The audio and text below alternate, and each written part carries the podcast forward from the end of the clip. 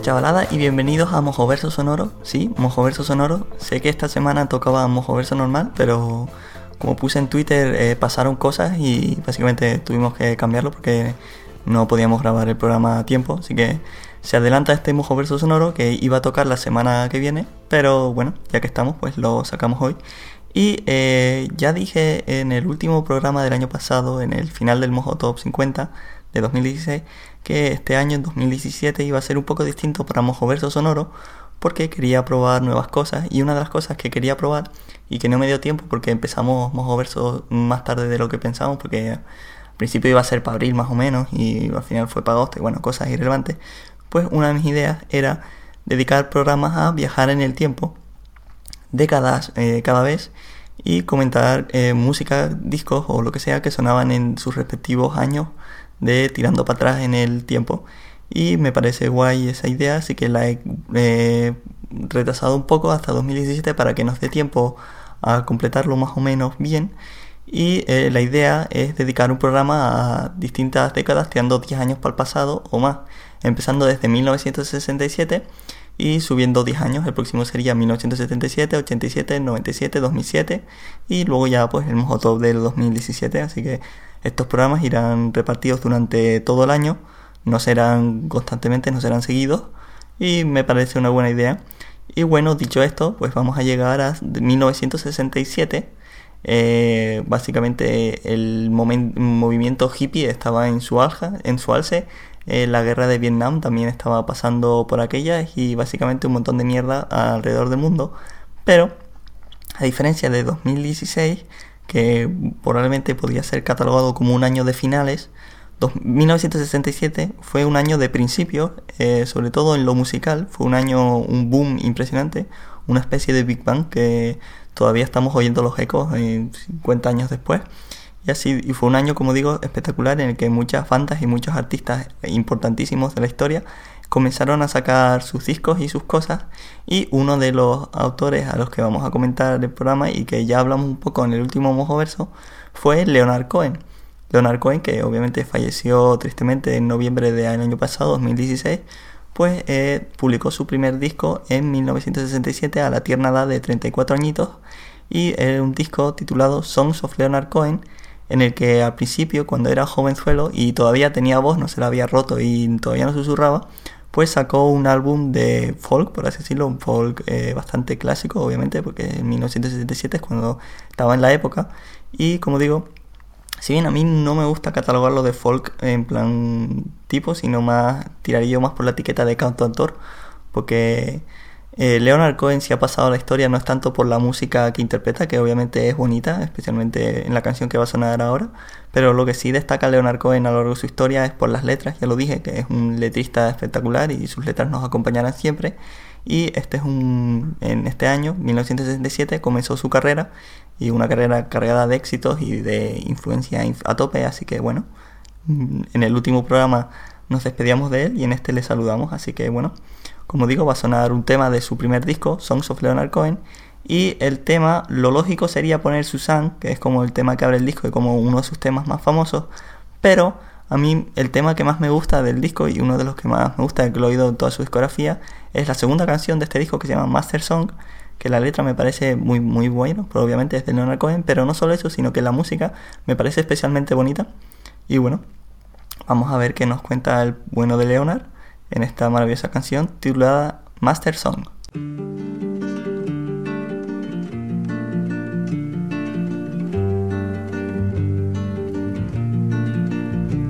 I believe that you heard your master sing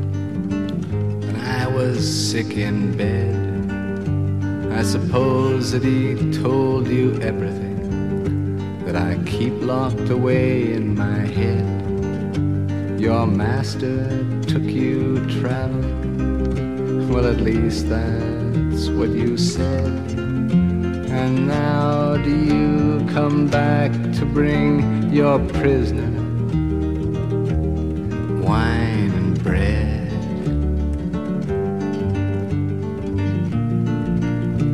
You met him at some temple where they take your clothes at the door. He was just an umberless man in a chair just come back from the war. And you wrap up his tired face in your hair, and he hands you the apple core. Then he touches your lips now so suddenly bare of all the kisses we put on some time before.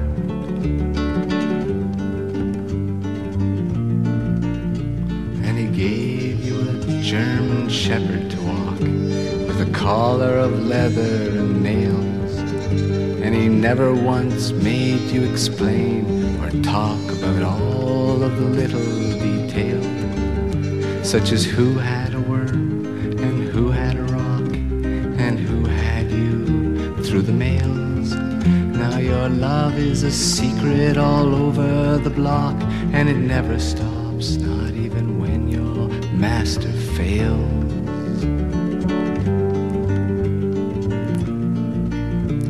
And he took you up in his aeroplane, which he flew without any hands and you cruised above the ribbons of rain that drove the crowd from the stands. Then he killed the lights in a lonely lane and an ape with angel glands. Erased the final wisps of pain with the music rubber bands.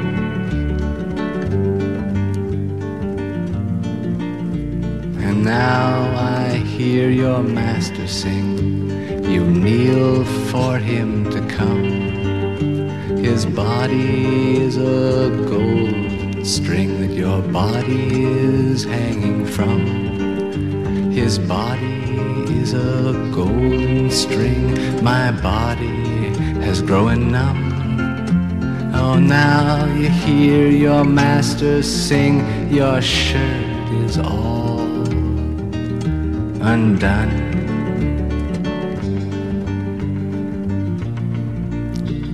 And will you kneel beside this bed that we polished so long ago? Before your master chose instead to make my bed of snow. Your eyes are wild and your knuckles are red and you're speaking far too low.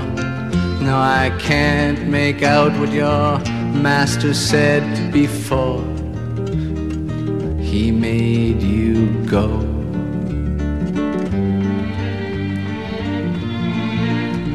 And I think you're playing far too rough for a lady who's been to the moon. I've lain by this window long enough. You get used to an empty room. And your love is some dust in an old man's cup who is tapping his foot to a tune. And your thighs are ruined, you want too much. Let's say you came back sometime too soon.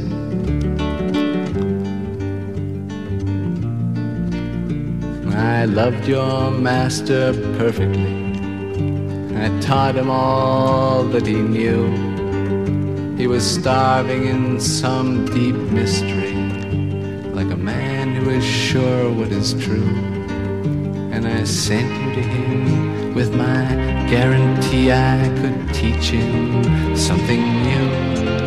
And I taught him how you would long for me no matter what he said, do.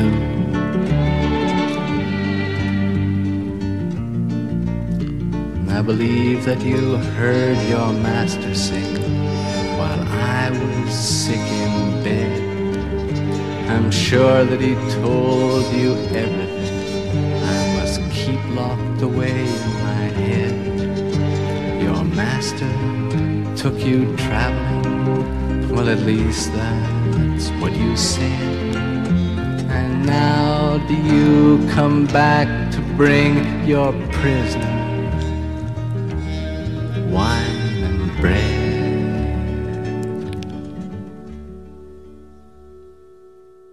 Sé que pensabas que te ibas a librar, pero no. toca el aviso ahora porque no lo hice antes porque ya llevaba cuatro minutos grabando y es que ahí va. Este programa va a ser subido a iVoox, que es una plataforma de podcasting, que la calidad del sonido no es la mejor para la música porque se centra más en lo que vendría siendo la voz y eso está en el espectro medio del sonido y los bajos y las cosas, en plan detalles guays de la música, pues están en lo alto y lo bajo. Así que eh, si bien eh, para oír podcast la calidad de los podcasts de iVoox está guay, para oír música no digo que sea la más óptima, o sea, se puede escuchar bien música ahí, pero no es lo recomendable. Así que si alguno de los temas que van a sonar a continuación te interesan, pues los puedes buscar en Spotify, los puedes buscar en Apple Music, en YouTube, en Pandora, en Tidal o en cualquier tipo de plataforma de pago premium de música que te interese. Dicho eso, seguimos. Comenté que 1967 fue un año de inicio extremadamente destacables de la historia del rock y del pop y de la música contemporánea. Y obviamente junto a Leonard Cohen, uno de los grupos más importantes de la historia, eh, sacó su debut en ese año de 1967. En este caso, obviamente estoy hablando de Pink Floyd, que empezaron, como digo, ese año, hace 50 años, sacaron su primer disco, The Piper at the Cage of Dawn, que a diferencia de la música por la que eventualmente serían ultra célebres en los años 70, eh, The Dark Side of the Moon, The Wall, eh, que aunque no sea tan bueno, em, Animals, eh, Wish Were Here, pues en sus inicios Pink Floyd hacía rock psicodélico extremadamente simple, por así decirlo, pero con infinito encanto y una, un saber hacer absurdamente maravilloso, con mucho ácido. Y bueno, la diferencia del Pink Floyd de sus inicios y el Pink Floyd que eventualmente todos conoceremos fue que en sus inicios eh, al, la banda, perdón, a la cabeza de la banda estaba el bueno de Sid Barrett, que era un músico excepcional que eventualmente se metería tanta droga y tanta cosa en su cuerpo que el cerebro acabaría ahí medio roto y la cosa es que ahí está un poco, bueno, no sé si sigue vivo, pero eh, este estuvo solo en este primer disco y en un par de canciones del segundo y luego ya tuvo que dejarlo porque literalmente estaba loco y le tuvieron que meter en el psiquiatra y meterle drogas para que se calmase y tal, porque creo que acabó esquizofrénico perdido, pero bueno, no nos quedemos con las cosas feas y quedémonos con las cosas guays y positivas porque este disco de Piper at the Cage of Dawn de Pink Floyd, su primer disco, es un disco ridículamente buen rollero y para muestra un botón, la canción que va a sonar a continuación se llama Bike y como digo desprende un buen rollo ahí sensacional, mágico, psicodélico, espacial, maravilloso, que es un poco lo que venía siendo esa ola de música psicodélica de 1967 y finales de los 60 con todo el rollo hippie, flower power y todas esas cosas que intentaban como sacar el lado bueno de las cosas que por el mundo que les las situaciones en el mundo que les pasaban pues igual no eran tan positivas como dije la guerra de Vietnam y todas estas cosas chungas que pasaban por entonces así que bueno me callo y dejo que suene Bike que es el tema que cierra este disco de Piper After Gates of Zone que mola un montón y bueno eso que es buen rollero y que la canción se llama Pike I've got bike, you can ride it if you like. It's got a bell and and things to make it look. I'd give it to you if I could, but I borrowed it. You're the kind of girl that fits in with my world. I'll give you anything, everything if you want things. I've got a cloak, it's a bit of a joke. There's a tear up the front,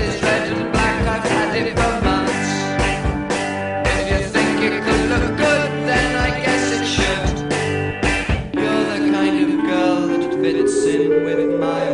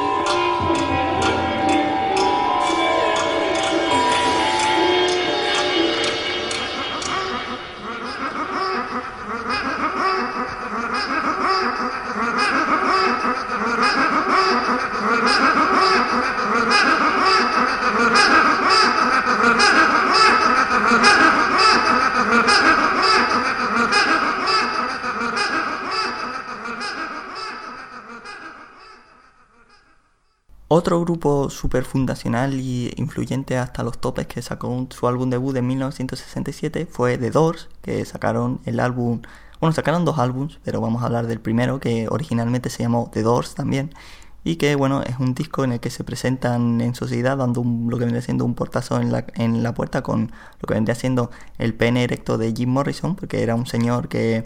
si bien se ha pasado al al imaginario popular como un alma atormentada y probablemente la mayoría parte del tiempo lo era, era también un señor que era bastante chulo, era en plan como era un señor guay así objetivamente y le gustaba demostrarlo. Y en este disco de Doors y en básicamente toda la discografía del grupo, pues sus letras eran un poco muy interesantes y demostraron un poco que era ahí, él, era él se consideraba un poeta más que un cantante, aunque su voz era como bastante guay y muy recomendable y creaban eh, un grupo en el que se mezclaban él, Ray Manasek y Robbie Krieger y John Densmore, que no había ningún bajista, era una cosa como muy mágica, creaban un sonido muy peculiar porque era Ray Manzarek al, teclado el que tenía que emular el sonido del bajo. Y como digo, creaban un grupo que en principio igual no debería funcionar porque ninguno tenía como formación rock, por así decirlo, pero crearon algunas de las canciones y de los discos más importantes de ese género. Y bueno, este álbum de Doors probablemente sea su disco más famoso y uno de los mejores que han hecho en su carrera. Yo creo que probablemente sea mi favorito de esta buena gente. Y si bien obviamente la canción más célebre es The End, no vamos a ser tan obvios y nos vamos a quedar con el single más relevante de la historia del grupo, probablemente que sea Light My Fire, en el que, bueno, demostraban por qué era un grupo que tenía tantas cosas que decir y por qué este disco de Doors molaba tanto con un tema, como digo, se llama Light My Fire, que bueno, yo creo que eventualmente todo el mundo lo ha conocido y lo ha oído mil veces porque es como un tema mítico de finales de los 60 y eso que, bueno, me callo ya y dejo que suene y que enciendan nuestras luces o nos lo piden o lo que quiera el pobre de Jim Morrison, que como digo tenía el alma atormentada.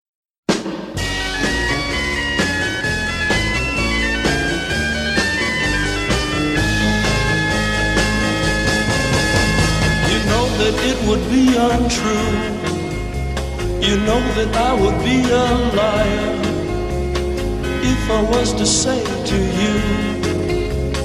Girl, we couldn't get much higher. Come on, baby, light my fire. Come on, baby, light my fire. Try to set the night on fire. The time to hesitate is through. No time to wallow in the mire. Try now, we can only lose. And our love become a funeral pyre. Come on, baby, light my fire. Come on, baby, light my fire. Try to set the night on fire.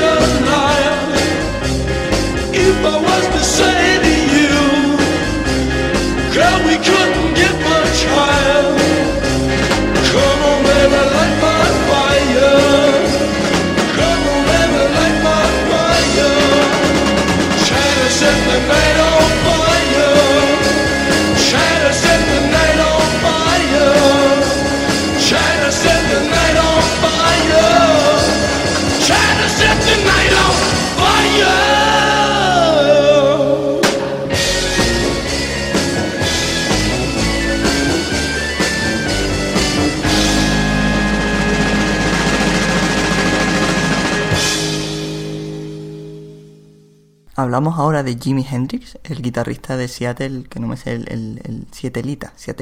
El, el, gentilicio de Seattle es Seattleita, es maravilloso el, tema de los gentilicios. Pues como digo, Jimi Hendrix. Jimi Hendrix obviamente es probablemente el guitarrista de la historia de la humanidad. Mm, poca gente ha sido más expresiva con un instrumento mm, que él, que Jimi Hendrix con una guitarra, era como eh, una parte de su cuerpo la continuación y la sabía dominar al, al- a la perfección y sabía pues eh, imprimir todos los sentimientos y emociones que sentía el buen hombre en esas seis cuerdas y bueno le daba como una extensión más a su música. Que como digo eh, Jimi Hendrix es de Seattle pero eh, su, al principio de su carrera eh, si que se hubiese quedado en Estados Unidos probablemente no hubiese sido nadie porque pues no sé si porque si era negro o qué pero la gente un poco sudaba de él un poco como bastante y se tuvo que mudar a Reino Unido para empezar a tener como un lanzamiento. Y al principio fue gracioso porque cuando llegó el sonido del grupo que sería de Jimi Hendrix Experience a Estados Unidos la gente pensaba que él era inglés porque estaba como en la ola de grupos británicos que lo estaban petando como The Doors, como Pink Floyd o como The Beatles que por aquello obviamente estaban por ahí sacando sus discos y sus cosas. De hecho vamos a hablar de ellos luego. Y bueno pues eso que fue gracioso que un hombre que tuvo que huir bueno no huir pero tuvo que cambiar de país para para para alcanzar la fama, al volver al suyo propio, la gente al principio pensaba que eran de fuera, porque no se les ocurría que alguien no tuviese, alguien del talento de Jimi Hendrix no, no alcanzase el éxito en su propia tierra, lo cual fue gracioso. Y como digo, en 1967 eh, debutó el grupo de Jimi Hendrix Experience con dos trabajos, pero nos vamos a centrar en el primero por aquello de este ser un programa de, de principios, el de 1967. Y como digo, su primer trabajo, Are You Experienced, fue un pepinazo bastante impresionante a nivel de repercusión inmediata y a nivel de legado infernal. Es probablemente uno de los trabajos de blues más, más celebrados de la historia de la humanidad. Y no solo eso, porque como digo, Jimi Hendrix es un guitarrista excelso. Básicamente este fue el primer álbum que le dio como ese lugar en, el top de, de instrumentalistas virtuosos de la historia. Y como digo, en este álbum no solo es un álbum de blues y de rock, sino también Jimi Hendrix por aquellas obviamente estaba metido en el rollo hippie, en el tema ácido de las drogas. Y sabía, como digo, la guitarra era una, una extensión de su cuerpo y como en su cuerpo tenía tanto ácido y tanta María metida dentro, pues obviamente la música que tocaba era un poco la representación sonora de un subidón de ácido, era como puro puro ácido, las músicas, los solos de guitarra que, que interpretaba el bueno de Jimmy eran es eso. Y en este disco, como digo, pues queda demostrado lo que eventualmente quizás su mejor trabajo fuese The Electric Ladyland, pero este disco la verdad es que es como ridículamente maravilloso y nos quedamos con él de momento. Ya si hay Mojoverse el año que viene, pues que espero que sí, pues ya hablaré del disco ese que es muy loco. Y bueno, dicho esto, vamos a empezar a hablar de temas de este disco y nos quedamos con el tema que da el nombre al disco, que era un poco el que le cerraba, el, era el último tema del disco, que se llama obviamente Are You Experienced? Y en él Jimi Hendrix nos hace una pregunta bastante sencilla, es que si tenemos experiencia, que oyendo la música, probablemente mucha gente ya a la altura de que este disco lo haya escuchado una persona cualquiera, ya habrá oído más música, más rock y más blues y más rock psicodélico. Pero la experiencia de Jimi Hendrix es algo nuevo y yo creo que el título del tema y del disco iba por ahí, en plan, puede que tengas experiencia oyendo música similar, pero yo soy Jimi Hendrix y nada de lo que hace otra gente se asemeja mínimamente a lo que hago yo y probablemente sea mejor que todos ellos porque soy la hostia y es un poco esa es la actitud que tenía alguno de Jimmy bueno, eh, creo que ya es hora de que me calle yo y él nos pregunte la pregunta de si are you experienced.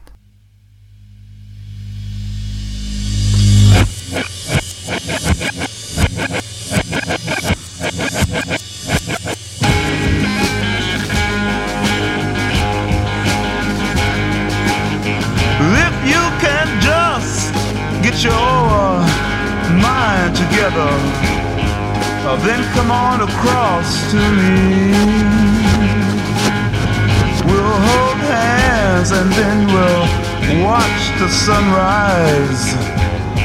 from the bottom of the sea. But first, are you experienced? Or have you ever been experienced? Well, I have.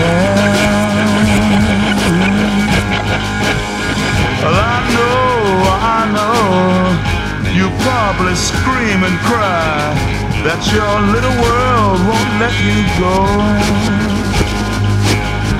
But who measly little world are you trying to prove that you're made out of gold and uh, can't be sold? So, uh, are you experienced? Have you ever been experienced? Well, I have. Let me prove it to you.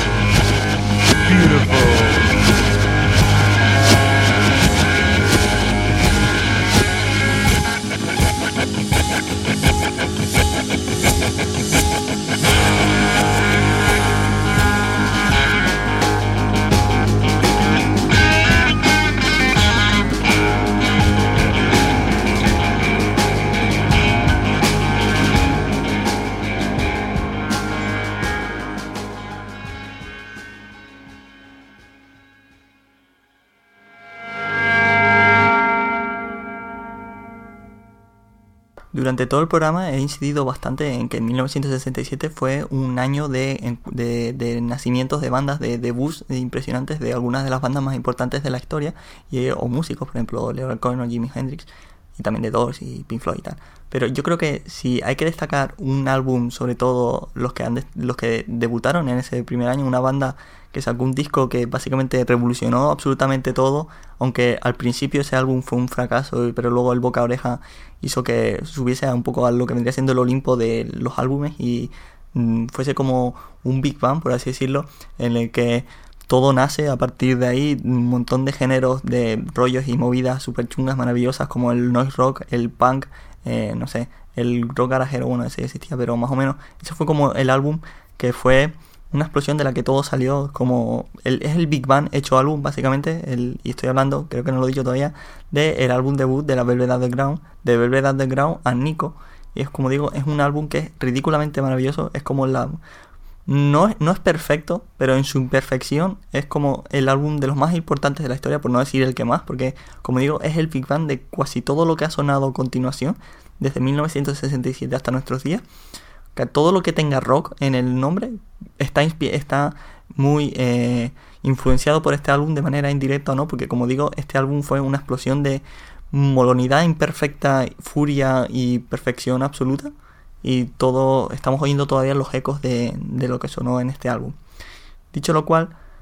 creo que no ha estado mal lo que como he descrito el álbum, voy a hablar del tema All Tomorrow's Parties, que podía haber comentado absolutamente todos, pero me quiero centrar en este tema porque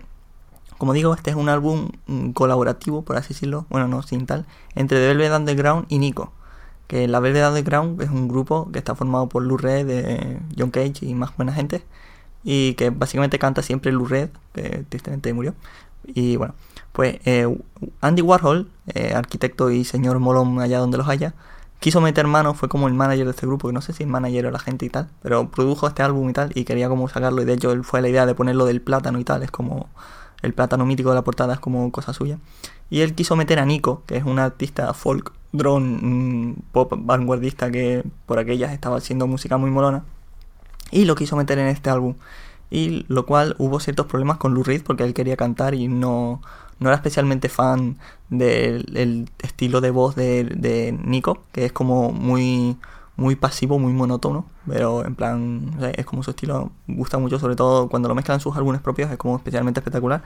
Pero la idea de mezclarlo en este álbum, si bien creó ciertas fricciones en el grupo, yo creo que el resultado es absolutamente maravilloso. Y en el tema que comenté, que va a sonar ahora, que se llama All Tomorrow's Party, es como es como la representación sonora de lo bien que quedaban esos dos universos mezclados, porque el tema es un tema así rockero, bastante ahí. Es como un crescendo, va de menos a más y quiere explotar en cualquier momento. Pero mezclado esa intensidad que no viene, pero que sí llega, pero que no está, pero que viene. Mezclado, como digo, con la mm, mm, parsimonia, la monotonía de la voz de Nico, queda como un combo sonoro que te revienta un poco la cabeza y queda ahí como bestial. Ya sé que este tema igual no termina de explotar, pero explota en tu cabeza porque el creciendo ese tú te lo imaginas ahí explotando y esa tensión, esa alteración a, la explosión es como lo que lo que transmite este tema que lo hace perfecto. Así que me callo ya y dejo que la, la alteración te pueda contigo en All Tomorrow's Party de Velvet Underground y Nico.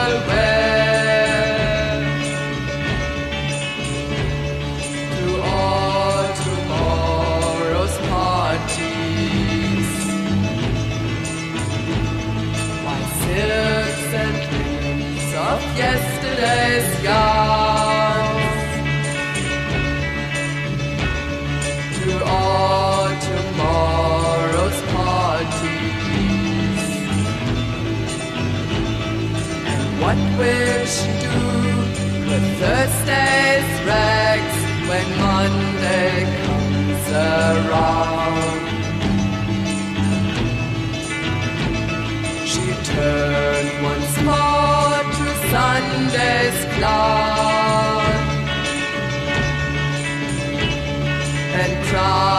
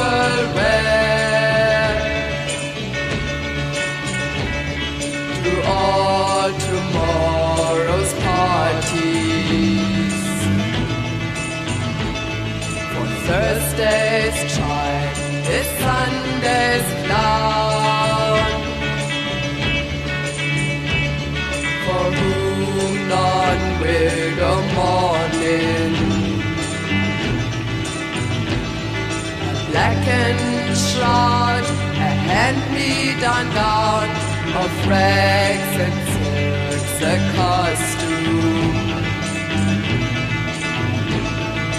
fit for one who sits and cries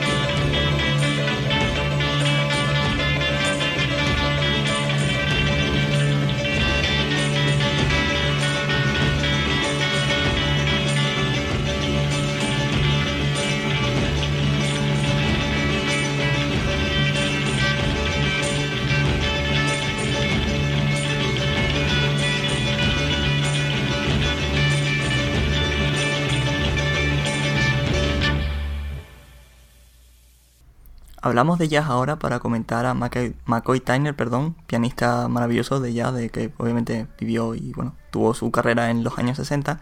que como digo es un pianista maravilloso, del cual John Coltrane, John Coltrane, perdón, el maravilloso y casi casi perfecto saxofonista, tuvo la suerte de contarle en sus bandas habituales de música. De hecho, los dos, bueno, eh, McCoy eh, toca el piano en of Supreme, en el disco que comentaré luego John Coltrane y bastantes obras de, como digo, saxofonista.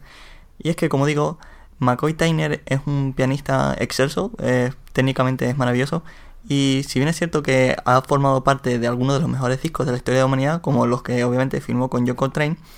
eh, su función vital y su concepción espacio-temporal para el público eh, ha quedado un poco como a la sombra de John Coltrane. Es como decir McCoy, pues obviamente es el pianista de John Coltrane. Y lo cual no tiene absolutamente nada malo porque obviamente es el pianista de uno de los mejores discos de la historia y uno de los mejores acompañantes de pues lo que sé, estrellas mayores de la historia, pues eso mola un montón. Pero eh, se nota que el McCoy Tyner y Elvin Jones, el, el batería normal también de John Coltrane, que también está en esos dos discos que comento, pues yo creo que esos dos, eh, si bien es cierto que obviamente imagino que no tienen ningún problema con John Coltrane, porque obviamente han tenido la suerte de trabajar con él y de todo ese rollo, pues también eh, han quedado un poco, como digo, a la sombra, porque han quedado como los músicos de John Coltrane, no como músicos en solitario. Pues bien, en 1967, este año, McCoy Turner publicó un disco titulado The Real McCoy, en el que entre otros colabora junto a él, eh, junto a McCoy Turner, pues también está Elvin Jones y eh, Ron Carter, que estuve mirando, y es el bajista de un disco de A Tribe Cold Quest, así que eso es como muy guay. Y Joe Henderson, que no veo información al respecto, voy a buscarla, pero bueno, voy a seguir hablando de estos dos. Pues como digo, Elvin Jones y McCoy Turner, pues siempre han quedado un poco a la sombra de, de, de John Coltrane, pero en plan guay. Y entonces, pues este disco el de Real McCoy es un poco esa manera de redimirse de los dos ante el público, no ante sí mismos, porque ya han demostrado lo maravillosos músicos que son y crearon un disco maravilloso, este de Real McCoy, que es extremadamente recomendable, es ya eh, maravillosamente pasional, es como muy intenso su interpretación y técnicamente es casi perfecto. El tema que va a sonar a continuación, que se llama 4x5, es un tema de 6 minutos en el que caben muchas cosas en 6 minutos porque estos dos, sobre todo ellos dos, el Joe Henderson también mola y, Ron Carter obviamente están ahí como una simbiosis espectacular, pero yo creo que destacan especialmente McCoy y Elvin Jones porque mm, la estructura de este tema rítmica es como extremadamente compleja y elaborada y los dos tienen momentos espectaculares. Eh, Elvin Jones durante todo el tema lo peta bastante las baterías, es como una sacada de, lo que viene siendo su pene y golpear a la gente en, en la oreja es como eso lo que hace. Y Magui tiene un solo espectacular, al fin caso al final del tema, y crean como un combo espectacular que, como digo, es un tema que rítmicamente es muy complejo y que mucha gente, si lo intenta eh, emular, pues probablemente se rompan las muñecas, porque el ritmo que llevan estas dos diablos mola un montón. Así que les me callo ya y les dejo con la intensidad de 4x5.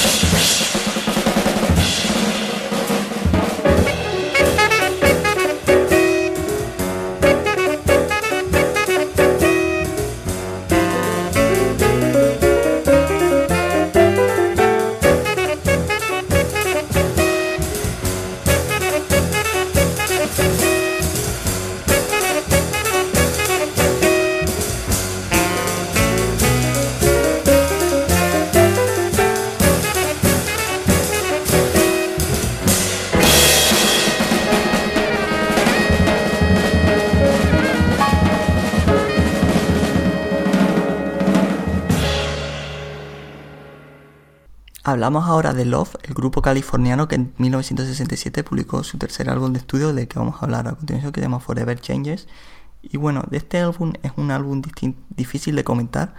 porque es esas obras artísticas o culturales o lo que sea que son tan ridículamente buenas en todo lo que hacen que es difícil destacar cualquier cosa porque a nivel sonoro este álbum si bien no inventa nada está como escrito a la mil perfección las melodías son perfectas el rollo psicodélico es maravilloso las letras son maravillosas también es como un es como una máquina bien engrasada de música perfecta que un poco es un álbum que no no ha pasado un poco que ha pasado un poco de, de tapadillo no ha sido un álbum especialmente eh, amado como el resto de álbumes que he comentado hasta ahora que ha sido un poco así como muy locurote en plan wow wow Pink Floyd wow Leonard Cohen The Doors Jimi Hendrix pero entre otros pues Love eh, publicado en este en este año 1977 su tercer álbum y es probablemente su mejor trabajo eh, sin probablemente nunca llegaron a, engrasar todas las piezas de una, de una manera tan salvajemente perfecta, porque es de esos álbumes que es difícil catalogar de otra manera que no sea perfecta. Es como que te toque la lotería, pues eso es lo que le pasó a esta gente que obviamente son talentosos porque son capaces de crear un, álbum tan bello y tan maravilloso, e inteligente y no me salen más palabras para describir este álbum. Y que bueno, eso, que no volvió a, entrarles las musas de esa manera, siguieron sacando discos bastante recomendables, pero como digo, ninguno a la altura de este Forever Changes, que bueno, mm, creo que es difícil decir más cosas buenas del álbum, así que creo que de momento voy a parar y voy a hablar un poco del tema que voy a poner a continuación, que es el tema que abre este disco, que se llama Alone Again Or, y que es un tema que eh, estuve mirando, nadie comenta mucho, pero las páginas que leo son más o menos inglesas. Pero yo escucho mucha influencia eh, española en el folclore, especialmente flamenco, en, la composición de este tema que funciona muy bien, obviamente, porque probablemente uno de los mejores temas de este disco, que como digo es, el Valhalla hecho música. Y que, como digo, eh, no leo a nadie que lo comente, pero si bien es cierto que la música española en los 60 influenció bastante, influyó, perdón, a bastantes artistas, sobre todo del jazz, por ejemplo, John Coltrane sacó el disco Olé, Miles Davis sacó Sketches of Spain y Charlie Mingus también vio influenciado por el folclore, el flamenco y bueno, también la música mexicana, un poco todo lo latino, su música. Y como digo, el caso de Love también influenció en este tema, eh, bueno, también un poco a lo largo del disco, pero de manera más prominente en este tema, toda la escena flamenca española, o al menos eso escucho yo y bueno, como digo, es un disco sensacional y creo que ya he hablado bastante. Así que me callo y dejo que ustedes opinen sobre si el tema que va a sonar a continuación, Alone Again Or, está influenciado o no por la cultura española folclore de los 60.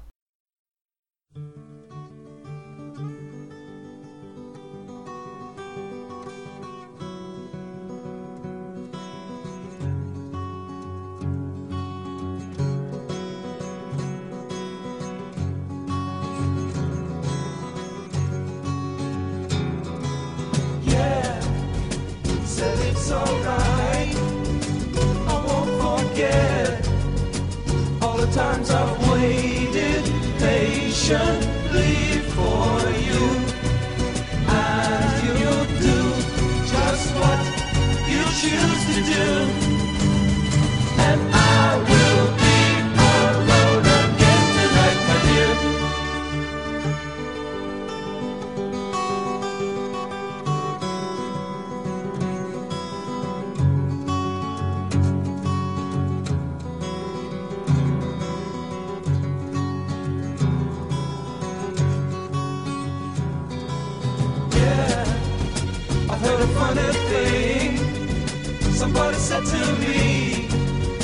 I know that I could be in love with a horse.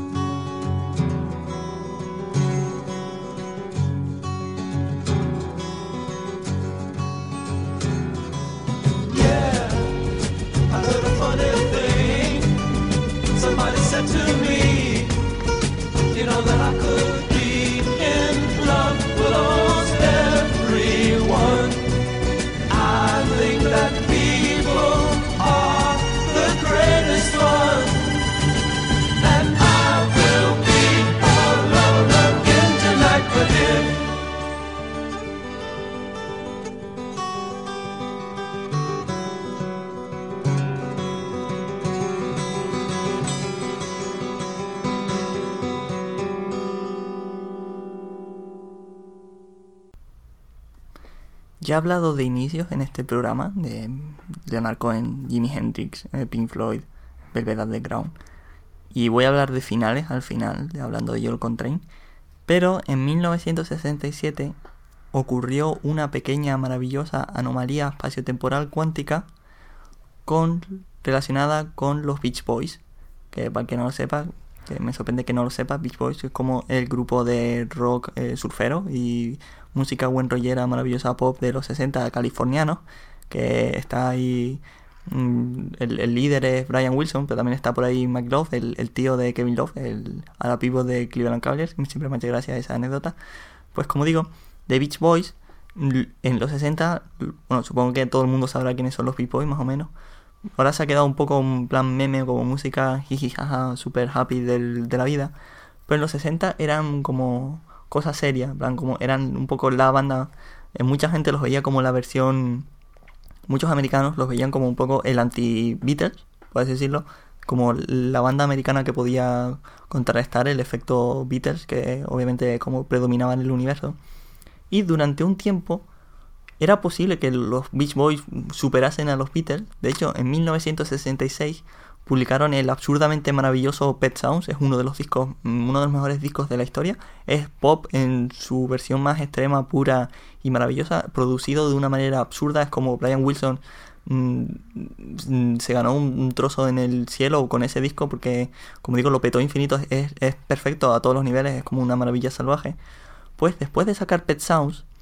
querían mm, tirar por lo grande. Brian Wilson quería tirar por lo grande. Estaba viendo lo que los Beatles hicieron con Revolver y lo que hicieron con Sgt. Peppers y dijeron, no, yo tengo que ir más grande. Y entonces idearon lo que eventualmente nunca sería nada, que sería el disco de Smile, que es un disco que nunca salió, pero que durante mucho tiempo iba a salir y iba a ser el disco que lo iba a cambiar todo. De hecho, la obsesión que tenía Brian Wilson con superar a los Beatles era tan grande que durante todo este disco Smile casi pierde la cabeza de la paranoia, la necesidad de sacar como el disco perfecto y como digo, fueron unas grabaciones tan intensas que nunca no llegaron a ninguna parte porque lo que estaba trabajando ahí mm, iba a volar la cabeza a todo el mundo y de hecho ese disco no existe. Como digo, voy a hablar de un disco que no existe, pero que podía haber existido porque en 2011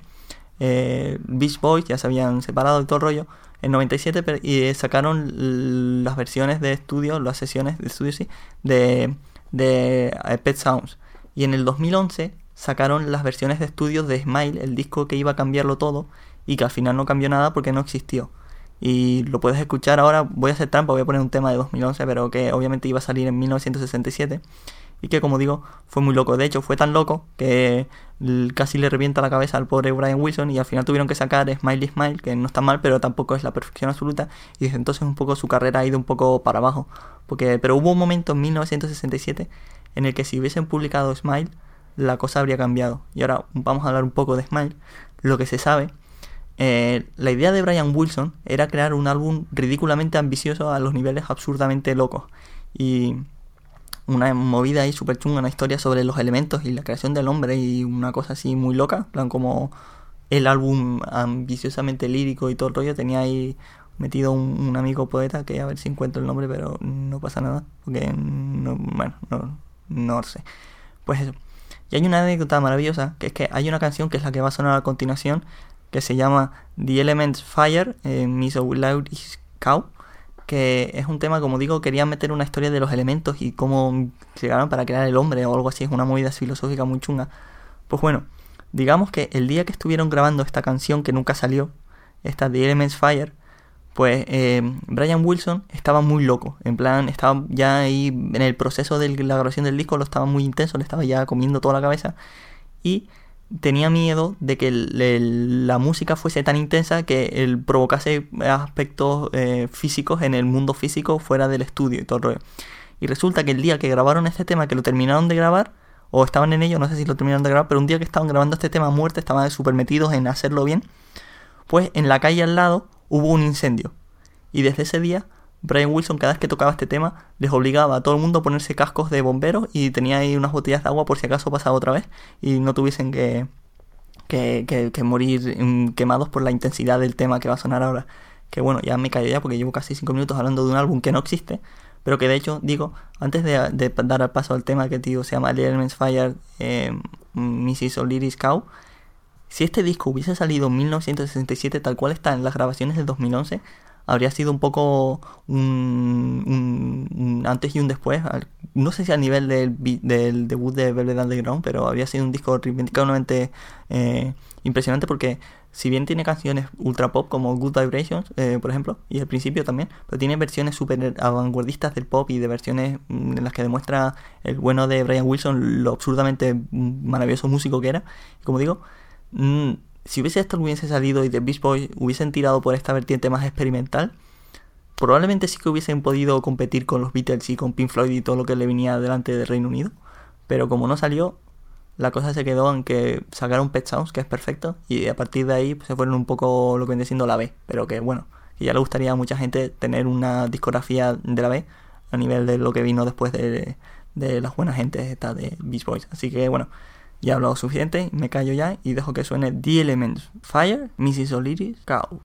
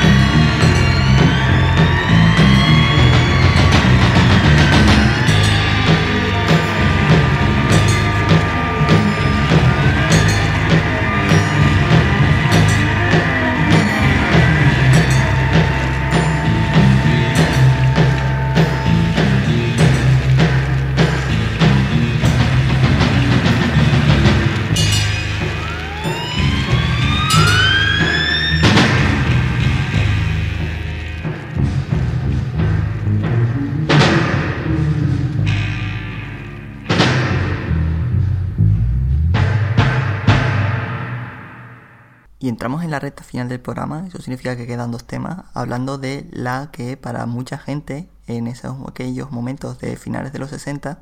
era la banda, y bueno, para mucha gente todavía sigue siendo la banda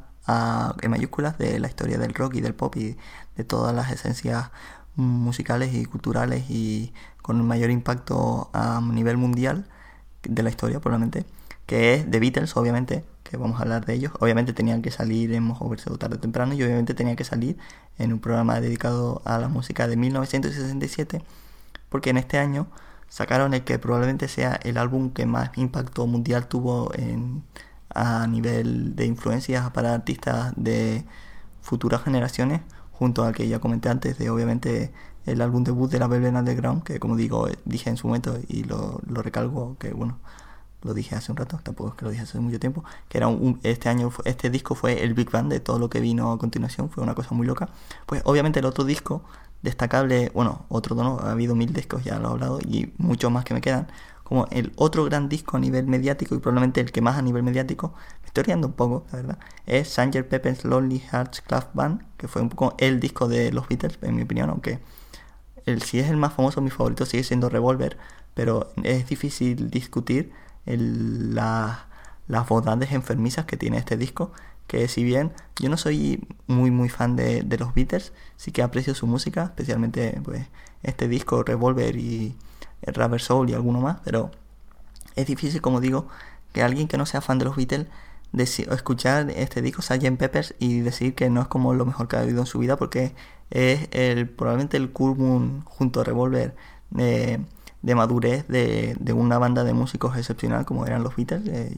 John Lennon, bueno, toda esa gente eh, pues sacaron este disco un poco la cumbre y luego al final, si bien sacaron el álbum blanco y Abbey Road, quizás no llegaron a estar a la altura de perfección de este disco y, Revolver que salió el año anterior, pero bueno, me gusta decirlo porque me parece mejor. Y si hay un tema de Sgt. Peppers que ha dado la vuelta al mundo, bueno, aparte de obviamente el tema de si Losing Sky with Diamonds es un anagrama de, del LSD o lo que sea, otro tema que es ridículamente comentado y que probablemente sea uno de los temas más hablados de la historia de la cultura popular, sea el tema que cierra el disco, A Day in the Life, que la idea del grupo era sacar un tema de 20 minutos o lo que les diese, pero el, el, estudio y bueno, los productores y tal les dijeron que igual no, que eso sería pasarse. Y la verdad es que yo creo que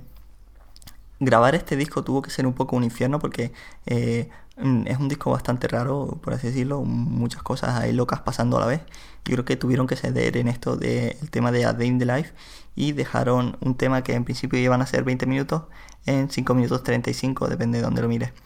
Y eh, una cosa que caracteriza este tema, hay un momento en el que pasan infinitas cosas a la vez y que habría sido interesante ver cómo lo desarrollan en 20 minutos para en plan como que cada cosa suceda con un tiempo, un crescendo o, la idea que tuviesen, no, se me ocurre qué era la idea, pero aquí como eran 5 minutos, hay un momento mágico en el tema al final, en el que muchas cosas pasan eh, en, cinco, en, en, nada, nada de tiempo y te vuela un poco la cabeza, porque como digo, es un tema sensacional, de un disco sensacional, de una banda sensacional, y es un poco, bueno, eso, que mola un montón y vamos a que me calle y escuchar esas cosas que como digo, pasan muchas cosas a la vez y que vale la pena escucharlo en este tema de The Beatles, obviamente, titulado A Day in the Life.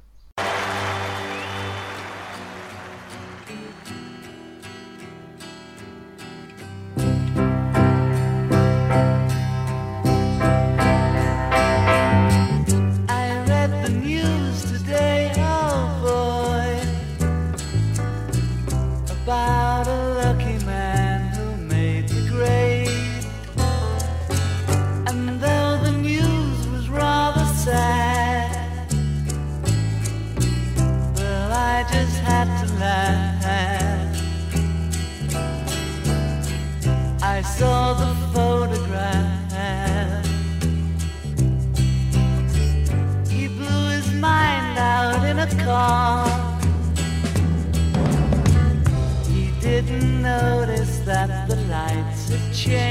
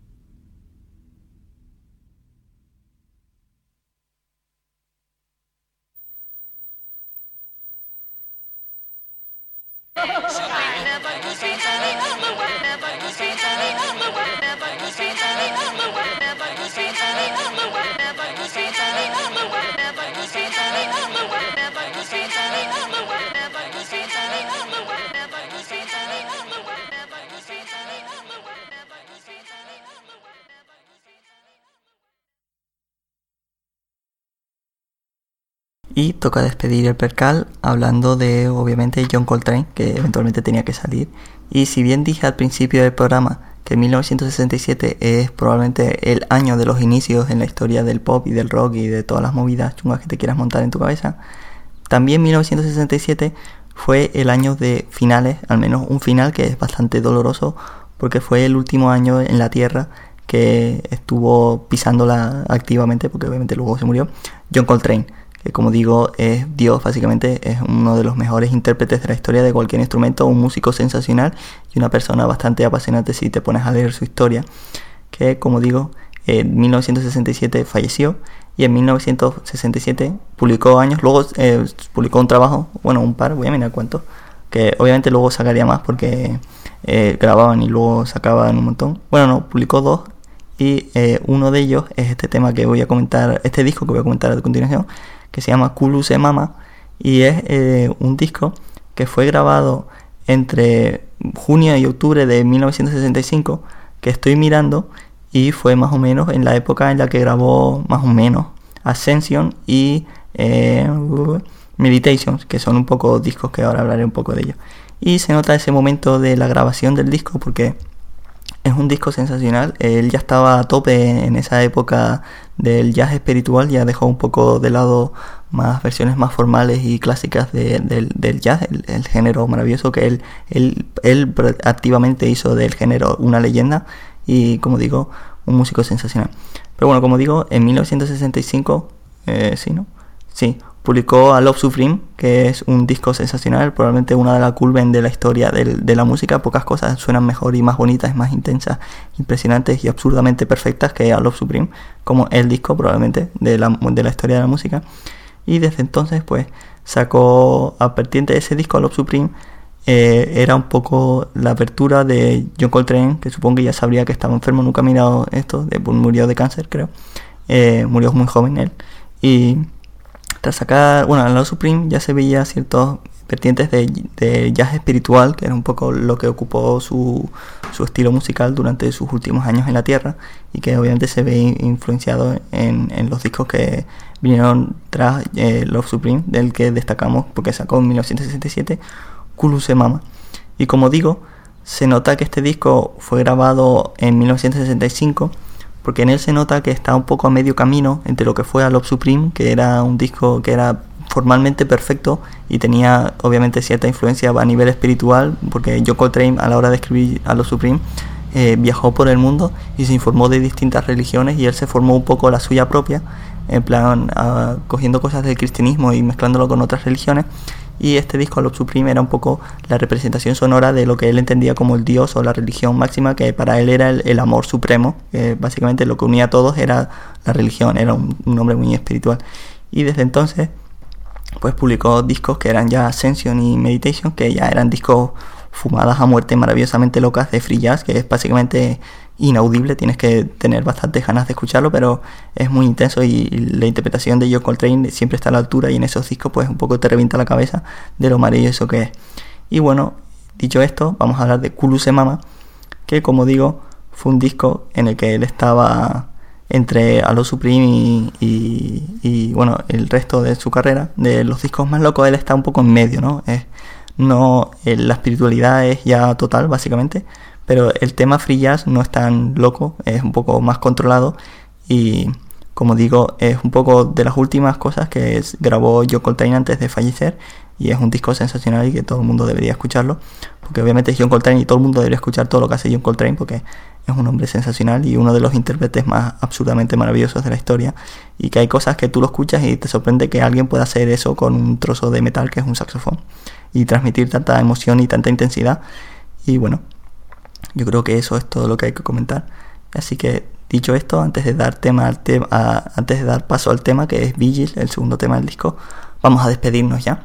La primera despedida de 2017 de Mojo Verso y vamos así lo típico. Mojo Verso Sonoro volverá dentro de dos semanas, eh, con un programa dedicado a DXX que sacan disco el viernes que viene y la verdad tengo bastante ganas, así que probablemente hable del disco y de toda su discografía y cosas de Jamie a separar y cosas de estas. Bueno, Mojo Verso con Dylan vuelve la semana que viene. En ese programa ya sí que, bueno, repasaremos lo mejor de 2016, que es lo que debería haber salido esta semana, pero por cosas del destino tuvimos que retrasarlo un poco. Y bueno, mientras tanto, si quieres hablar con nosotros, pues nos tienes en Twitter. El Twitter del programa es arroba mojoverso, el mío es arroba lrnmg. También nos tienes en iBox, nos puedes dejar un comentario, una valoración o lo que sea. También nos tienes en iTunes, lo mismo, puedes valorarnos o dejarnos un comentario o lo que sea. Y también nos tienes un correo electrónico mojoverso.gmail.com en el que puedes mandarnos lo que quieras, sugerencias, insultos, eh, pedirnos nuestra dirección para mandarnos, para pedirnos croquetas o lo que sea. Pues estamos ahí a tu disposición, sobre todo para lo de las croquetas y las sugerencias, los insultos igual no tanto. Así que dicho eso, creo que ya es todo lo que tenía que comentar. Salvo que va a sonar, eh, bueno, ahora voy a hablar un poco del tema que va a sonar, que es Vigil. Es un tema que está intermedio en el disco, es el segundo tema de tres. Y es un disco, un tema que como digo es la representación sonora de ese momento en la historia mm, personal y eh, vital de John Coltrane, que fue entre mi, finales de 1965, por así decirlo, en el que, como digo, su música estaba a dos caminos entre la historia, la música más formal de Halo Supreme, que obviamente con ciertos toques psicodélicos, eh, espirituales, perdón, y la vertiente free que dominaría la música de en años posteriores de su carrera tras Halo Supreme, que fueron Ascension y Meditation. Como digo, es maravilloso escuchar este tema porque es mágico ver cómo John Coltrane mezcla esas vertientes que quizás son un poco contradictorias, el de la música formal y la espiritual free jazz, y queda un tema sensacional que lo escuchas y te dan ganas un poco de, no sé, de que te vuelve la cabeza de lo bueno músico y sensacional persona y, maravilloso un concepto vital que es John Coltrane y la música suya que es sensacional. Así que creo que ya lo he dicho todo y me callo ya. Dejo que suene Vigil. Adiós.